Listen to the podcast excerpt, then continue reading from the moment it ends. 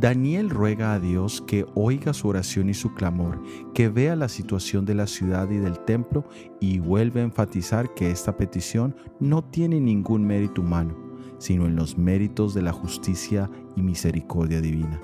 Lo maravilloso de esta petición es saber que Dios ya había escuchado y visto y que la respuesta ya estaba dada, aunque Daniel aún no la podía ver físicamente. Hay múltiples pasajes en la Biblia donde se nos habla del oído divino. Podemos leer en el libro de Santiago capítulo 5 versículo 4.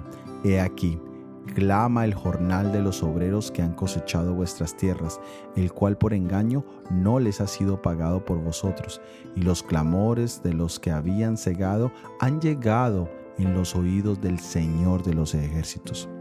Aquí se nos dice que Dios ha escuchado las injusticias sociales y laborales. El pasaje nos dice que los clamores han llegado a los oídos del Señor de los ejércitos. Esta expresión es muy común en el Antiguo Testamento, especialmente cuando el pueblo de Dios se encontraba indefenso, vulnerable, cuando los enemigos eran numerosos y poderosos. Nuestro Dios, el Señor de los ejércitos, tiene múltiples ejércitos bajo su mando que entran en acción cuando Dios lo ordena para vengar las cosas mal hechas contra sus hijos.